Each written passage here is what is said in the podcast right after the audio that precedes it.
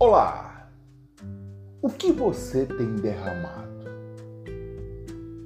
Você está segurando uma xícara de café quando alguém chega e encosta ou balança seu braço, fazendo com que derrame o café por todo lado. Eu pergunto, por que você derramou o café?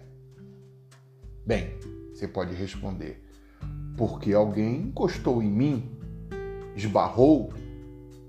É claro, vou dizer para você, resposta errada.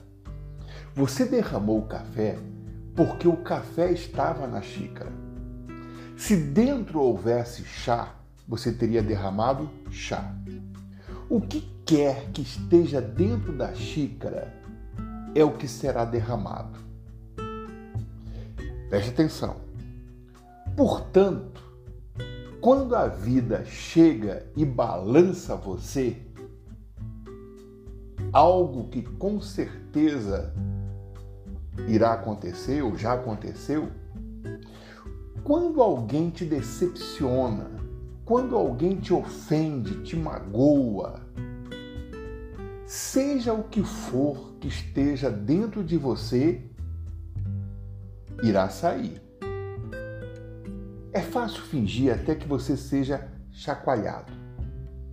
Então temos de perguntar a nós mesmos: o que há dentro da minha xícara? Quando a vida fica difícil, o que derrama? Alegria, gratidão, fé, paz, humildade? Ou será que é fúria, medo, dúvida, amargura, palavras e ações duras? É você que escolhe. Hoje vamos nos esforçar para encher nossas xícaras, nossas vidas, com gratidão, perdão, alegria, fé, palavras de Deus para nós e aos outros também. Bondade, gentileza e amor. Entre no esconderijo do Altíssimo.